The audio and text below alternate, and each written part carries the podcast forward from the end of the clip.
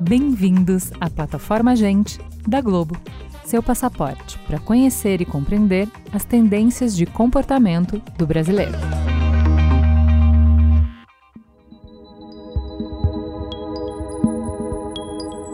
Você para para refletir, ou melhor ainda, configurar os cookies que os sites onde você navega pedem para armazenar?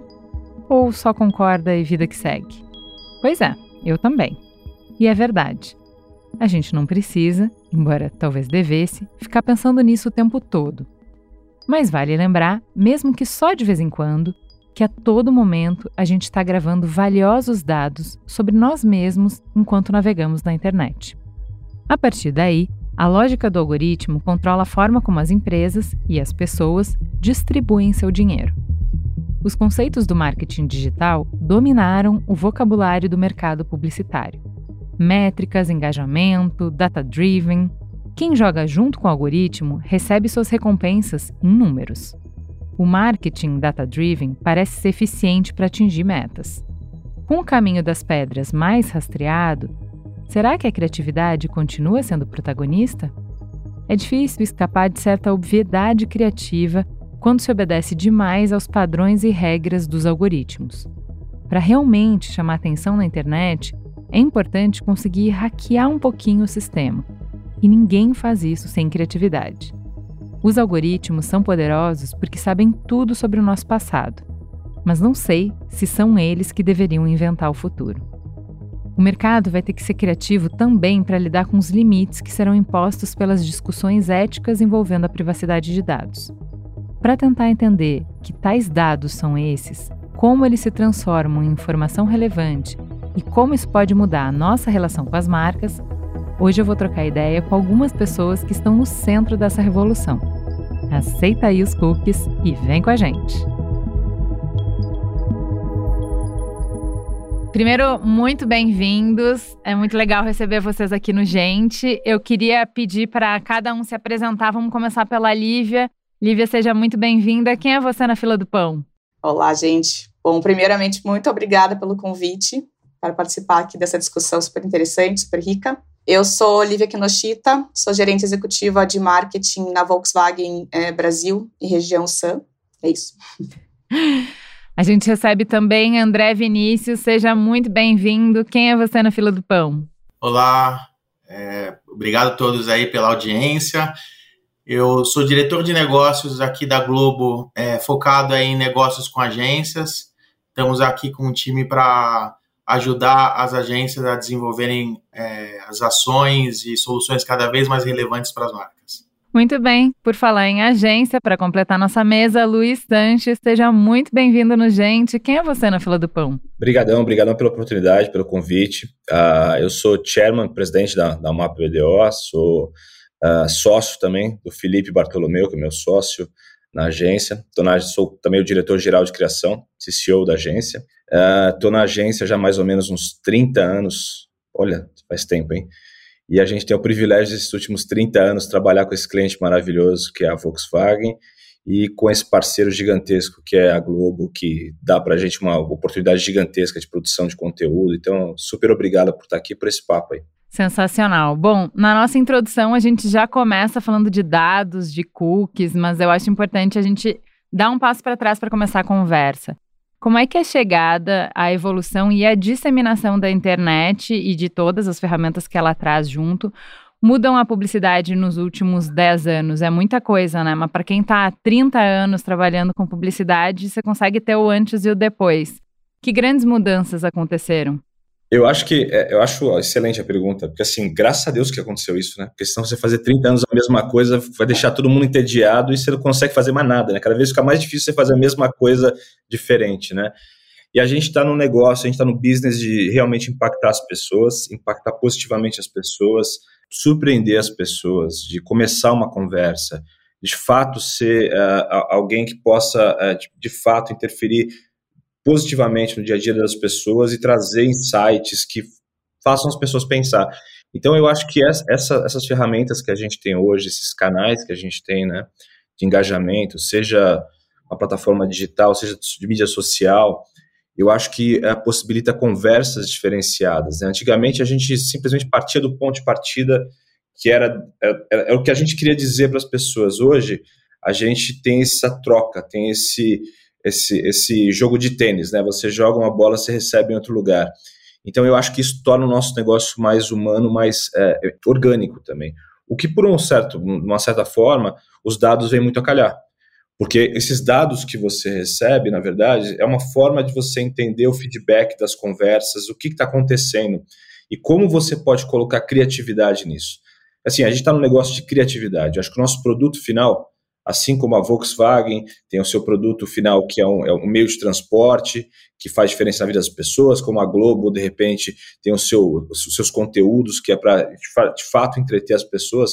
O, o business das agências é usar, usar a criatividade para impactar o negócio das pessoas, dos clientes, através de gerando conversas, orquestrando essas conversas, colocando as marcas é, de fato numa forma que elas sejam relevantes na vida, no dia a dia das pessoas. E os canais digitais têm uma interatividade, uma velocidade completamente diferente. Então, é um outro mundo, assim, a, a propaganda hoje vivencia um outro mundo, o que é muito instigante, o que é muito instigante, porque ao mesmo tempo, essa pulverização de conteúdos que a gente tem, é, fica muito claro, se você não tiver uma estratégia para você conver, convergir esse, esse discurso, ou se você não tiver uma criatividade para impactar as pessoas, você fica disposicionado. Então, é um, é, é um momento, é, acho que único e que é onde a gente pode realmente mostrar nossa relevância. Muito bom, mas sabe o que é interessante? Você está falando que, ah, antes a gente só falava, agora a gente necessariamente precisa ouvir, ainda que não queira, né? É interessante porque a criação, ela parte, e principalmente é, que a gente vê das grandes campanhas publicitárias, elas passam de uma compreensão ainda que empírica, ainda que muito desse gênio criativo, mas de, de ler o que está acontecendo, de ler o desejo, de ler a sociedade e dialogar com isso de alguma forma. O que entra em jogo e o que muda o jogo agora são esses dados que a gente tem que antes não tinha, né? Aí eu queria pedir para o André entrar na conversa e explicar que dados exatamente são eles, né? E como é que eles analisam, quais são as métricas que as empresas estão usando para compreender esse volume de informação que não tem é, paralelo na história e que a gente tem acesso hoje.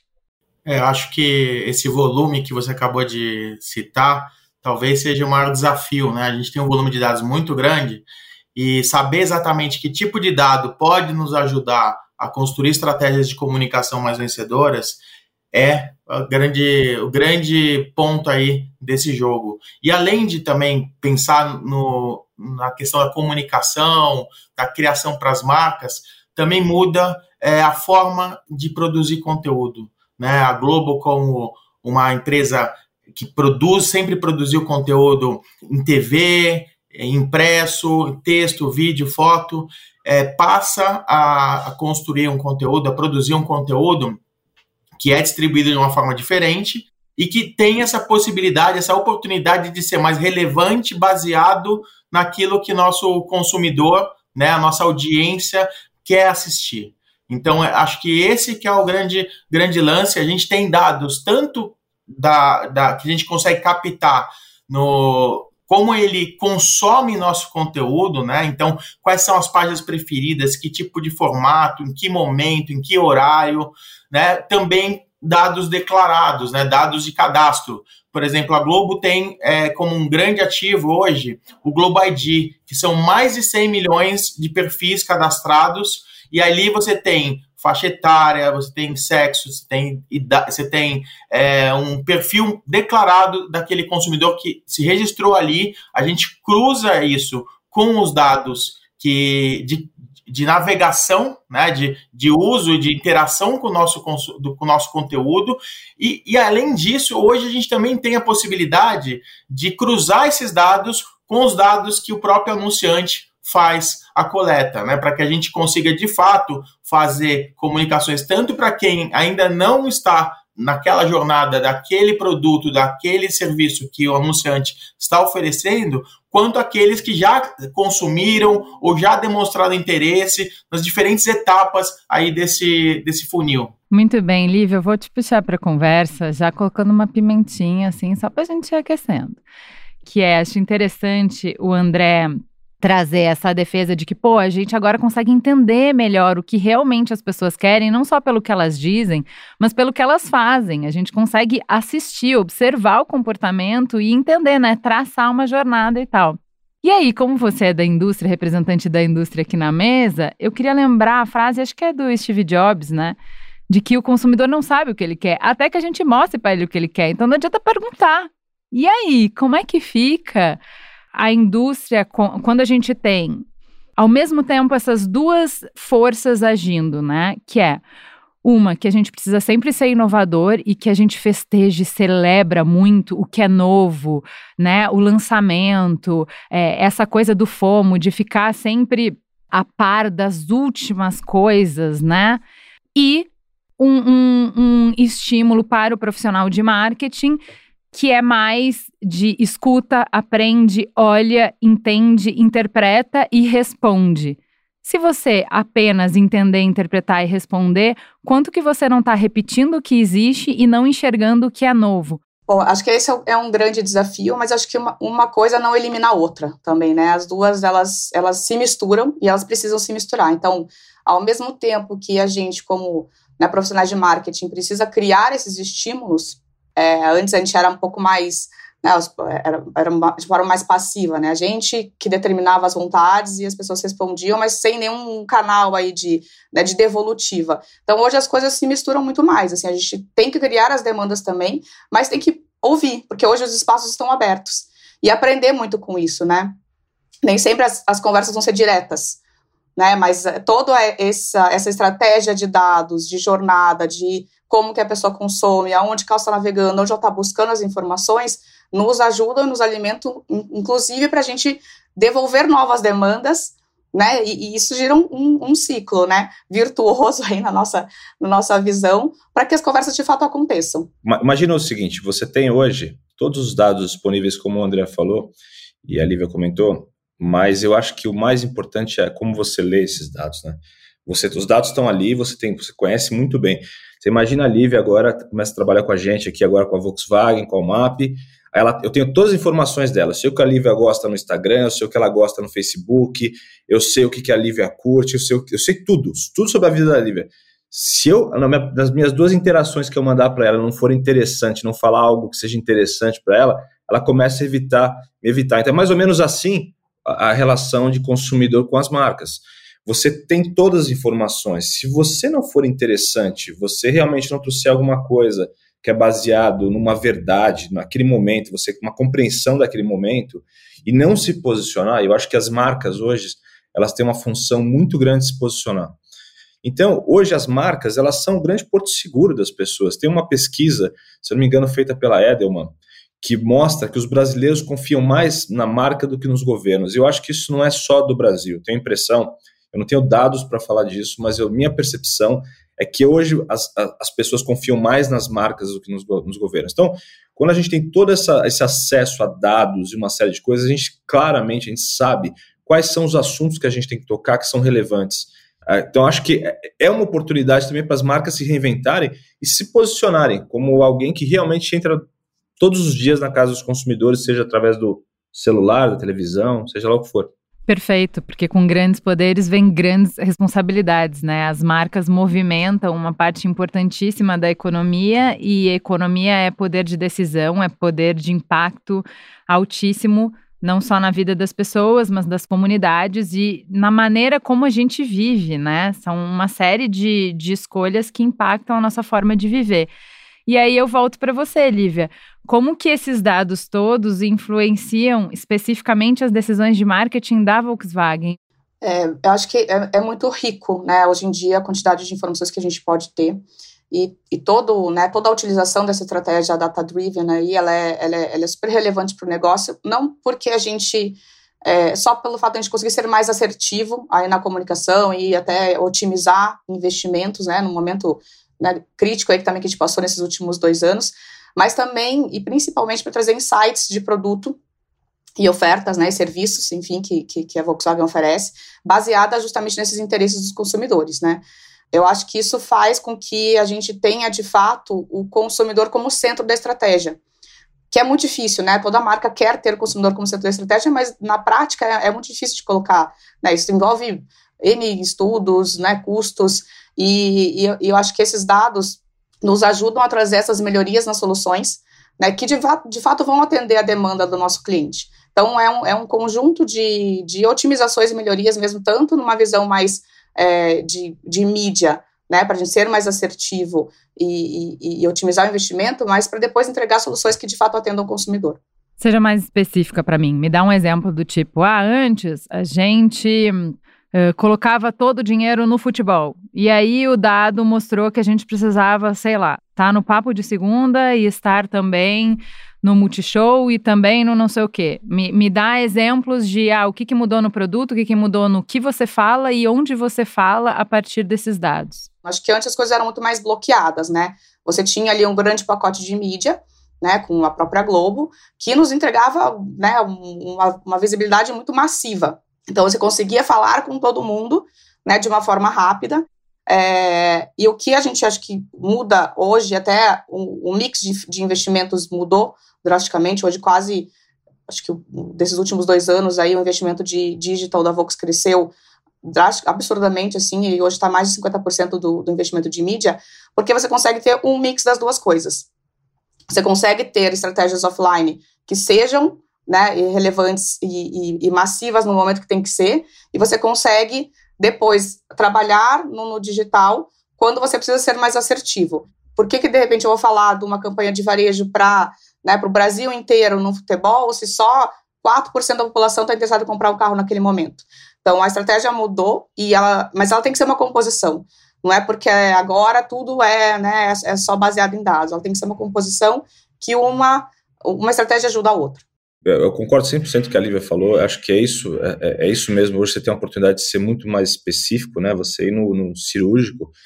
Mas eu acho que a grande oportunidade que o momento tem hoje, com, com essa quantidade de dados e plataformas que a gente tem, é justamente da gente, cada marca tem a sua ideia e de fato ela disseminar a sua ideia da forma mais pertinente possível. E quando você tem esse mundo infinito de, de, de, de, de informações, você consegue ser cirúrgico de falar com um grupo específico, um cluster específico, ou falar com a massa, e essa composição, você consegue ser muito mais uh, interessante no seu discurso. Então, eu acho que hoje você permite uma conversa de vários níveis, de você conversar com todo mundo, você falar para todo mundo, está numa palestra, ou você conversar no canto com uma pessoa sobre um ponto que ela viu durante uma palestra e você quer explicar um pouco mais. Então, acho que essa é a beleza do mundo que a gente tem hoje. Assim, é espetacular, gente. Você, pelo amor de Deus, ficar fazendo o que a gente fazia é, é, é quase impensável, né? Com, gente, com esse mundo de oportunidades que a gente tem hoje, né? E acho que é mais desafiador ainda, né, Luiz? Porque ser interessante é, no, na quantidade de informações que estão disponíveis é, hoje em dia. Então, é, isso é, é, muito mais desafiador para a gente como profissional de marketing, porque você tem que estar tá na conversa de uma forma relevante. Senão as pessoas não vão querer ver o que você está falando. Sim, sim, eu acho que por, por isso que é meu ponto, né? Hoje uma ideia vale muito mais, né? Porque você, uma ideia, você não vai competir de, em produções, porque imagina quando você está no mundo digital, você está competindo com produções de entretenimento. A verdade é que a gente faz todos os dias é competir pelo tempo das pessoas. Eu, eu, costumo dizer que é o seguinte: é como se fosse um grande playlist que a gente tem, um, um, um Spotify, uma Apple Music, qualquer coisa. Você fala assim: ó, eu tenho tanto tempo. Você começa a colocar as músicas que você vai ouvir. É mais ou menos isso. Você tem tanto tempo que você pode consumir um conteúdo. Você tem que trabalhar, levar filho na escola, tem que ir no, ir no, banheiro, tem que tomar banho, tem que almoçar. Tem... Quanto tempo você tem e quais os tipos de, de conexão que você tem? Você tem um tempo que você pode despender 30 segundos, um minuto, dois minutos, tem tempo que você pode perder um, duas horas. O que a gente está combatendo hoje assim, é ser relevante para realmente hackear o tempo das pessoas. E eu acho que isso, por isso que a gente tem que ser criativo. Eu queria complementar o que o, o que o Luiz e que a Lívia trouxe aqui em relação a, ao uso de dado, de conseguir falar é, de uma maneira mais precisa com o consumidor dentro daquele momento em que ele está ali propenso a fazer o consumo, que isso pode ser inclusive uma grande tentação para criar-se uma, uma fragilidade no plano de comunicação. Né? Explico por quê. Quando a gente é, trabalha né, jornada, a gente fala muito também de descoberta, né, de criar desejo, de criar consideração. São etapas muito importantes dentro dessa jornada de conversão. Então, quando você é, acaba, por algum motivo, é, direciona muito a sua comunicação para o final do funil, pensando só naquele consumidor que já decidiu pela sua marca, que já decidiu pelo seu produto e serviço, você deixa de falar com um público muito potencial, em que você eventualmente precisa fazer esse trabalho de construir a relação com a marca. Você precisa mostrar para esse consumidor quais são os atributos que você quer levar, né? E de que maneira aquele produto, ou serviço pode mudar a vida dela, pode trazer qualquer benefício que seja. Então, assim, eu vejo que hoje, é, a partir do momento em que a gente está amadurecendo a nossa relação com os meios digitais, isso tem sido muito mais percebido pelas agências e também pelos anunciantes. A gente vê um mercado muito mais maduro em relação desse uso de dados e dessa construção da jornada e também fazendo o que o próprio Luiz comentou, que é, é usar cada meio conforme a sua estratégia. Né? A Lívia também citou que a gente fala com muita gente ao mesmo tempo é, em uma TV aberta com a Globo. Eventualmente pode ser uma, uma estratégia vencedora, né? De você poder rapidamente ter uma cobertura, um alcance de mercado, onde a gente sabe, no digital você leva um pouco mais de tempo para construir. Então, quando você soma esses dois universos, você trabalha uma estratégia que tem essa combinação, eu acredito que são nesses momentos que você tem os melhores resultados. Sensacional, porque assim, é muito legal você usar essa expressão, né? Um uso mais maduro dos dados. É, o meu background em publicidade é em planejamento. E a gente tem uma máxima que eu não lembro quem que falou, mas que é bem conhecida, é que os números não mentem, mas torturados eles falam o que a gente quiser. E aí eu queria voltar é, com a provocação do que é, o Luiz estava falando do, da, da potência, né? Do quanto importa uma ideia.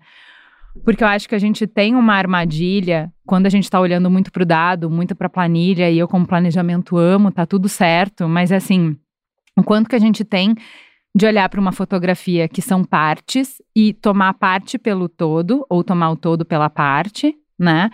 E só ouvir o que os números estão dizendo sem entender, sem usar a nossa imaginação, né? E aí uh, evoco Einstein aqui, que é um cara que achava muito importante conhecimento, mas que falava que imaginação é mais importante que conhecimento. Qual é o papel da criatividade na era dos dados? Eu acho que o papel da criatividade na era dos dados é inspirar as pessoas, sendo curto e grosso. Nosso papel é inspirar as pessoas através de ideias que movimentem as pessoas. E a compreensão dos dados é muito interessante para a gente saber o território que a gente está tá, tá se tá chegando, está tá, tá construindo. Mas eu acho que você inspirar as pessoas tem que se partir de alguma coisa humana, de uma verdade humana de uma conversa que está acontecendo, de um posicionamento. Você falou de planejamento, achou, achei espetacular que você falou sobre torturar os números, mas eu acho que você só existem números depois que você tem um estímulo.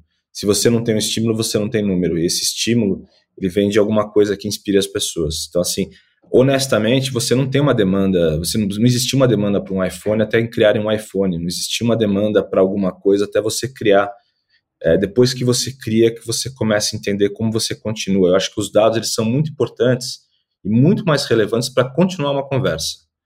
Mas eu acho que o ponto inicial, que começa o start, a faísca, ou seja, o que vai começar essa conversa, tem que ser algo surpreendente, tem que ser algo único. Sem criatividade, o mundo fica chato. Fica o que a gente viu na pandemia em algum momento que não tinha nada, nada de novo, nada, nada de interessante. O assunto era mesmo, era massivo. Você não sonha. As pessoas precisam sonhar. Todas as pessoas precisam sonhar. E, e se eu puder complementar, acho que a, a criatividade ela é essencial até para você conseguir se diferenciar, né? Para as marcas conseguirem se diferenciar nesse universo de, de possibilidades que hoje o consumidor tem na mão. Então, para dar um scroll, para dar um skip é muito fácil. Então, se você não tem algo que seja de fato relevante, que converse com esse cliente da forma com, com que ele quer ouvir, da forma como ele quer ouvir, né? Então, é, você, você, vai ser, você vai ser passado, né? Você vai ser pulado. Antigamente, as marcas, as pessoas tinham que se adequar às marcas, né? Então, é, você tinha que fazer aquilo porque só tem aquele daquele jeito.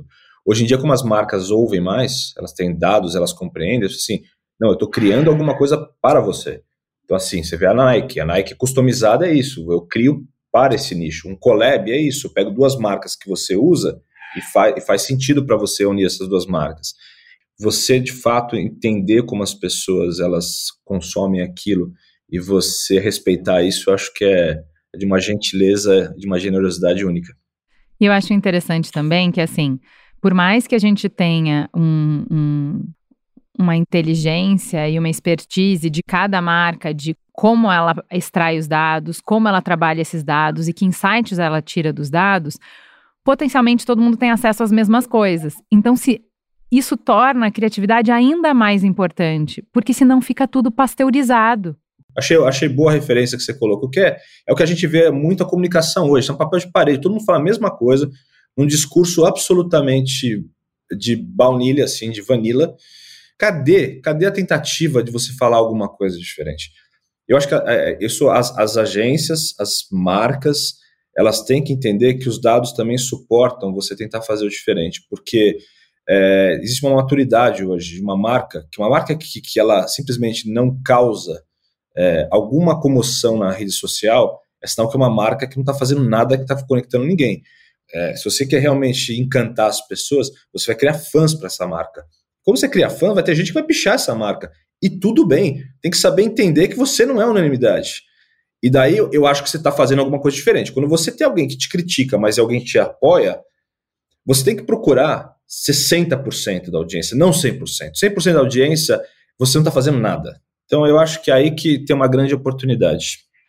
Está muito convidativo é, o gestor de marca é, usar todos esses dados para fugir do risco, né? Para tomar decisões que ele consegue Uh, justificar melhor. Então, se qualquer coisa acontecer errado, mas a responsabilidade não é dele, porque todos os dados aqui provam, e nós, a gente, como planejamento, adora isso.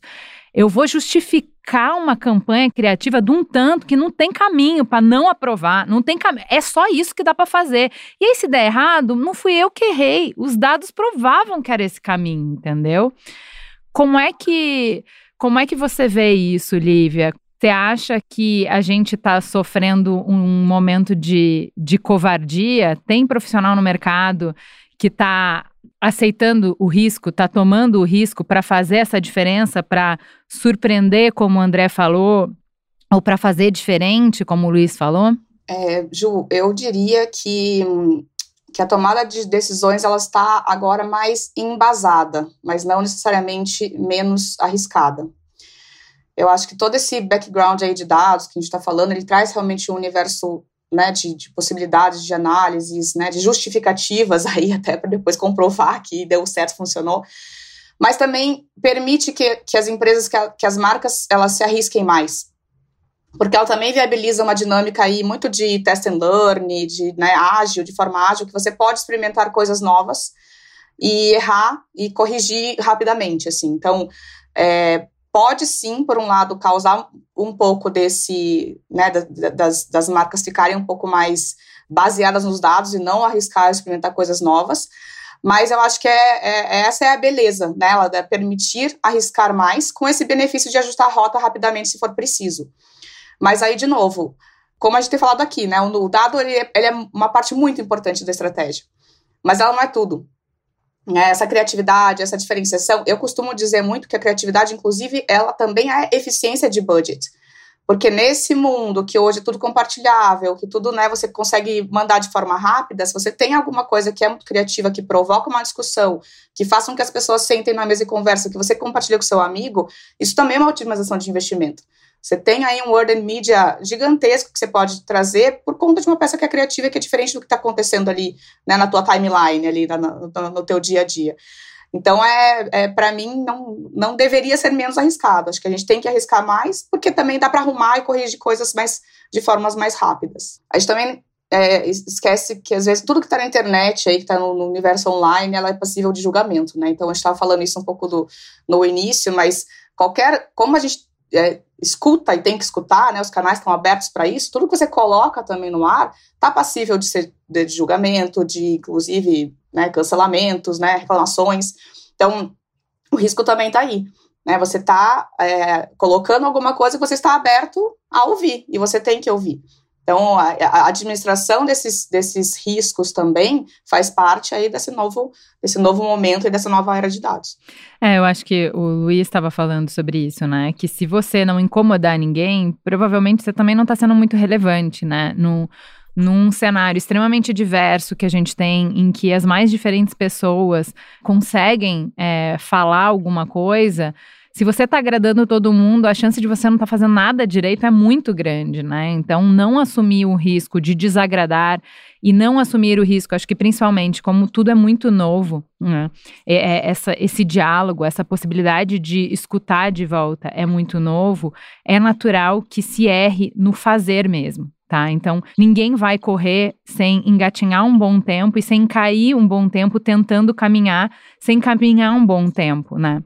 Então, assim, marca que quer correr vai ter que engatinhar e vai ter que andar. Isso quer dizer que nesse processo de se comunicar muito bem num ambiente em que tem fala e escuta, ela vai errar, porque ela foi acostumada a só falar. Marca que não assume o risco de errar e errar em público e errar grandemente porque exposta numa grande mídia, porque exposta porque tem muito poder, então vai ser muito cobrada, jamais correrá e aí vai ficar para trás. Eu acho que a gente está numa, numa época que a gente está pressupondo que as pessoas queiram conversar, né? Conversar é o que você falou, você falar alguma coisa, você não tem que ser, sempre ter a razão, né? Você fala uma coisa, alguém discorda, dá um outro ponto, você entende, você pensa, fala assim, poxa, falei cagada, desculpa aí, pá, vamos tirar. Ó, tem razão o que você falou, vamos fazer assim. Mas eu acho também que existe um pouco da falta do uso da empatia, né, na sociedade e também no, no na, na, forma como a gente vê a relação é, de parceria entre, principalmente entre é, é, você tentar fazer diferente, né? É, acho que não deveria ser o, o, o, correto, né? Uma marca fuzilar a agência porque o discurso está errado. Não, estamos juntos nisso aqui. A gente propôs essa conversa, a gente tem que estar tá proposto também as pessoas não, não gostarem disso aqui. E beleza, vamos entender isso aqui rápido. Aí acho que entra essa parte de dados muito interessante. Ó, gente, falou um negócio, putz, reverberou rápido vamos fazer diferente. E vamos fazer, vamos ser bold no discurso, é o que você falou, tem que ser bold, senão você vai, ser, vai passar. E aí, para você poder é, ter essa ousadia, né, e trazendo também o que você falou, Luiz, de eficiência, né, uh, e que o André falou de criatividade, é necessário a gente ter, de novo, aquela conversa madura sobre o que é fracasso, se a forma de conversar mudou, se o objetivo de conversar mudou, se com quem a gente conversa mudou, se como a gente escuta mudou, acho que necessariamente precisamos de novos KPIs, não? Precisamos de novas ferramentas. Como é que a gente sabe que uma campanha fracassou? O que é fracasso numa campanha hoje? Bom, eu vou puxar a palavra aqui porque eu acho que ah, tem muito a ver com, com o que a Lívia trouxe no começo de, de a gente ter realmente testes, né? A gente experimentar, mas assim, de maneira controlada. O erro hoje, num processo de comunicação, ele pode ser também se transformar em dado, né? Você, cada vez que você erra, é o que a gente chama de fail fast, né? Cada vez que você erra, você identifica, mapeia o erro e, e faz a, a mudança de rota. Então, assim, os KPIs têm que ser os mais diversos possíveis. Né? E, eu, e eu gosto de, de falar, e já comentei um pouco, um pouco antes em relação à, à jornada, porque o KPI não pode ser só a conversão. Isso pode acontecer também. Isso pode acontecer que, que o KPI que você traçou te dá um falso, uma falso, um falso entendimento de que, que houve um erro. Né? Mas, na verdade, os KPIs não foram bem orquestrados, não foram bem definidos. Porque você tem, de fato, vários KPIs, obviamente que conversão é, é muito importante, sempre foi, né? A gente precisa vender, seja lá qual for o produto, serviço ou a mesma ideia, mas você tem outros atributos que você consegue mensurar hoje com o uso de dados, com o uso de ferramentas e que você deve sim estabelecer KPIs para todos eles. Você, precisa entender como está a saúde da sua marca, é, se ela tem uma uma perspectiva positiva do seu consumidor, quais são os. como ela é adjetivada pelo público que ela quer atingir, né? E, em relação a esse ponto de se posicionar, eu queria também aproveitar a minha fala aqui para fazer um, um, certo comentário de que é, isso é, de as marcas terem que se, se posicionar e serem mais bold na, na, no, nos, seus, nos seus statements, né, nas suas convicções, ela, assim, a gente tem vivido muito isso na Globo, com o próprio Big Brother, né? Vou usar o exemplo do Big Brother, que ele, nos últimos dois anos, se transformou não só no maior reality do, do Brasil, né, um dos maiores do mundo, isso ele já sempre foi, mas ele se transformou em uma grande plataforma de gerar conversas e discussões sobre a sociedade.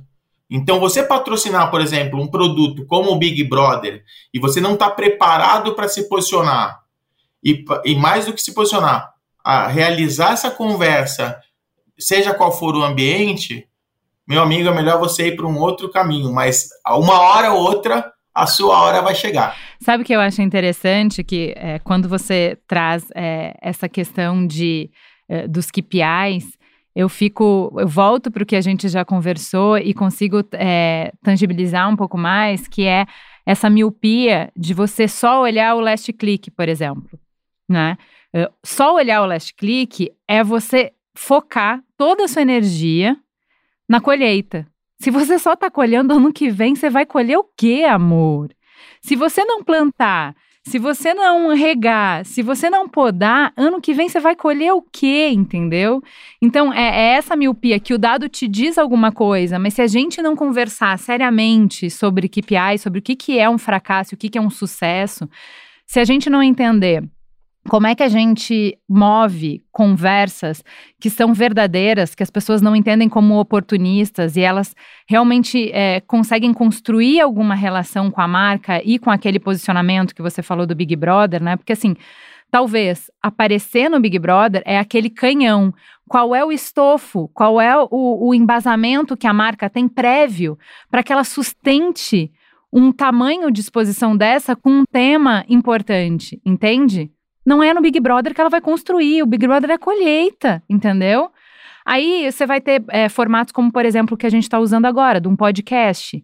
Ele não é o last click, ele não é a colheita, mas ele consegue proporcionar o que a gente está fazendo aqui, uma hora e meia de conversa. Aí dá para fazer a construção, aí dá para fazer a rega, a poda, dá para eu trazer consistência durante um ano falando de um tema, para quando eu sair no Big Brother, eu vou ter quem defenda a marca, porque essas pessoas já estão comigo há um tempo, elas já sabem o que eu faço, elas já sabem que eu tenho consistência. Mas se a gente só pegar o KPI, o KPI do last click é impossível de ser reproduzido nas outras etapas do funil. E é por isso que eu acho que é super importante. Se a gente está falando de dados e dados orientando decisão, a gente precisa qualificar melhor o que, que a gente lê desses dados. Ju, você falou uma palavra que eu gosto muito, que é consistência. Para mim, acho que é, é isso que, que, que, define aí, né, o fracasso, os sucessos, assim, ser, resultados sustentáveis e consistentes. Então, quando é, eu eu brinco muito com o time de mídia, falo, é muito fácil é, uma campanha performar bem.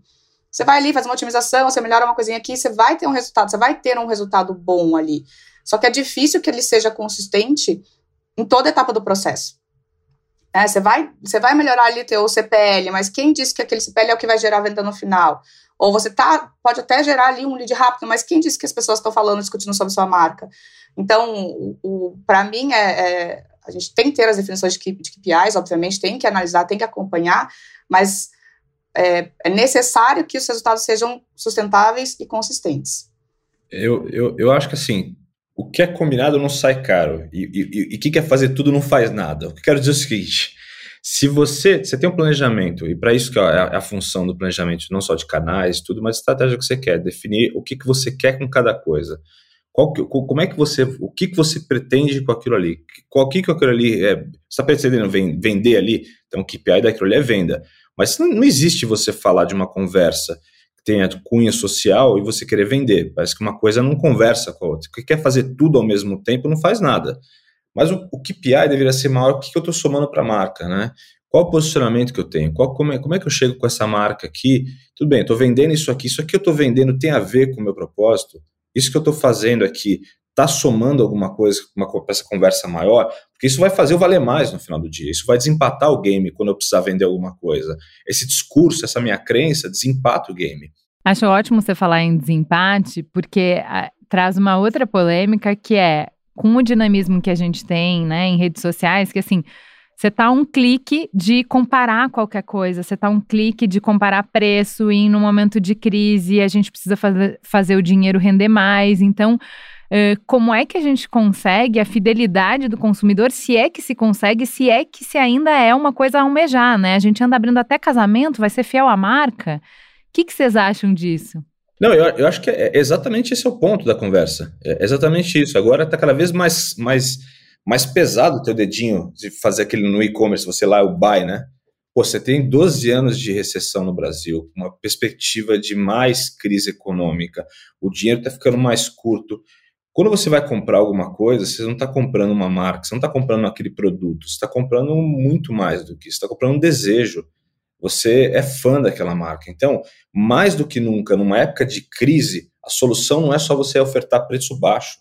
A solução é você ofertar valor pelo que você está comprando, é você ofertar é, um aspiracional, uma inspiração para aquela marca. Então, eu acho que aqui, mais do que nunca, em crise, com tantos canais, você precisa de fato agregar alguma coisa a mais, valor àquilo. Tanto que, é, você querer fazer propaganda da gente, mas já fazendo aqui, quando a gente falava que a Volkswagen valia mais pelo que você pagava, é, é, é, por quê? Porque assim, o carro é mais caro, mas assim, ele vale mais, porque ele é mais bem feito, ele, é, ele vai durar mais, ele tem um melhor preço de revenda. Então, assim, é, ele tem uma filosofia, poxa, eu fiz um carro que faz diferença na sua vida. Isso é agregar valor. Isso faz você desempatar quando você vai comprar com o teu concorrente. Você fala assim, é legal, isso aqui é legal, mas esse cara aqui fala comigo. Aí você compra esse aqui. Não, e lembrando que esse, que esse trabalho de fidelização é muito importante de falar que ele é um, uma combinação, né, Luiz, entre uma estratégia de comunicação bem feita e também dentro do, do, do, anunciante, da montadora, de prezar por essa excelência na qualidade. E o mais legal, acho que o mais eu acho que mais prazeroso para quem trabalha com comunicação como nós e também para quem trabalha com produto é você ver o público, né, o seu consumidor reconhecer esses atributos que o, que o Luiz acabou de trazer. Eu acho que faz com que as marcas elas se esforcem mais de forma geral também, né? E como a gente falou, é muito difícil. A gente quer, obviamente, fidelizar, os clientes. É mais barato fidelizar do que conquistar, a gente sempre fala isso. É, e acho que ainda é uma, uma, uma, grande verdade. Mas sim, a fidelidade diminuiu e muito, né? A quantidade de variedade que existe, de opções de todos os tipos de produto, de serviço, inclusive de serviços que estão substituindo produtos hoje em dia. Então, é, tem uma, um, né, uma, uma possibilidade muito mais infinita, não só né, de, de, produzir serviços, mas também de acessos a, a comparações, a avaliações, a informações, né, feedbacks. Então, isso faz com que, obviamente, o consumidor vai ser mais exigente, mas também com que as marcas busquem né, se esforçar mais aí na sua entrega de produto, de serviço, né, melhorar, muitas vezes está muito ligado à qualidade de atendimento até do que ao próprio serviço, e produtos acabam sendo muito parecidos em algum, alguns segmentos, então você tem que buscar um diferencial de uma outra forma. Então, acho que no final é, as marcas têm que buscar sair do commodity e se diferenciar, né? Então, melhora o processo como um todo. A gente não pode encerrar sem falar de segurança de dados, né? Porque a gente está falando, ah, o que a gente faz com os dados das pessoas? A gente enriquece nosso processo decisório, a gente enriquece nosso processo criativo, a gente muda estratégias. Mas é, como é que a gente consegue esses dados e o que, que vocês. É, qual é o, o, pensamento de vocês sobre essa discussão que é, existe há algum tempo, mas ela está começando a amadurecer agora sobre os direitos das pessoas, sobre os dados que elas produzem? Tem dois clientes novos na agência que são. A gente tem o privilégio de trabalhar, que é justamente Facebook e WhatsApp. Onde um deles a gente fala sobre privacidade de dados, é a, é a plataforma de WhatsApp sobre privacidade de dados.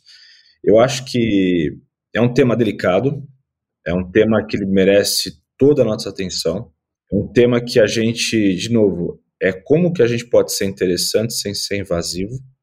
E eu acho que a agência, lá atrás, quando a gente já tinha na época, o Pares trabalhava, trabalhou na, na, na Globo, inclusive ajudou a, a, a, a, construir toda essa lei que a gente tem agora de regulamentação de dados, etc.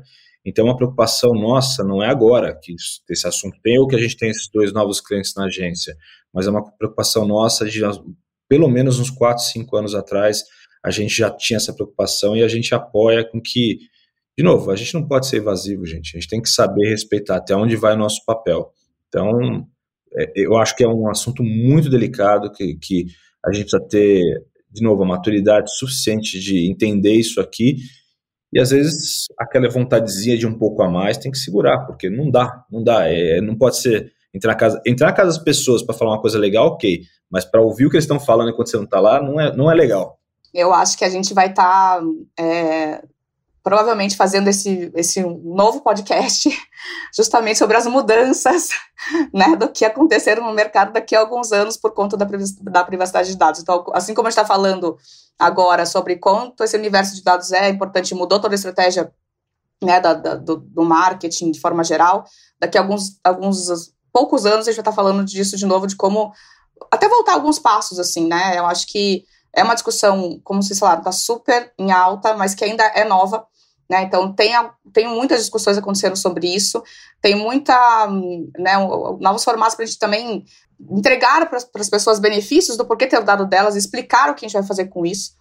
E com certeza essa dinâmica vai mudar muito daqui a alguns anos, né? Então, eu de verdade acho que a gente vai voltar um pouquinho atrás aí nessa questão dos dados, do saber muito de tudo, e, e, e vai ter que se reinventar de novo em buscar novas formas, novos formatos, né, para falar com essas pessoas com menos informações e sendo de novo, né? Acho que aqui é, é um ponto que é único, a criatividade nunca vai mudar, né? A gente sempre vai precisar ser criativo aí agora num, numa, num outro momento, num outra, numa outra etapa que a gente vai passar daqui para frente. Eu queria agradecer aí a todos pela, pela audiência e também pelo, por, pelos que estão aqui conosco, né? Você, Ju, Luiz e Lívia. E dizer que de fato a gente tem essa, essa questão de, de dados que a gente tem que respeitar sempre é, o conhecimento do, do, do, consumidor em relação ao uso dele, para que serve, né? E quando ele for usado, você fazer a solicitação para que ele possa ser utilizado, né? E, e a chave, na minha opinião, para que o usuário, o consumidor entenda e, e aceite que esse dado seja usado e compartilhado é você oferecer um benefício claro em troca dessa informação. Muito bem, gente, eu encerro porque o nosso tempo acabou, mas gostei muito do papo, acho que rendeu até várias polêmicas. É, obrigada por concederem uma hora na agenda tão corrida de vocês, para o gente, para nossa audiência e até a próxima. Gente é onde tudo começa é o ponto de partida. Gente é matéria-prima para criar algo novo e relevante. Uma fonte de conhecimento viva que revela comportamentos, histórias e tendências. É inspiração. Sua próxima grande ideia começa com Gente, a plataforma de insights da Globo. Para conhecer mais, acesse gente.globo.com.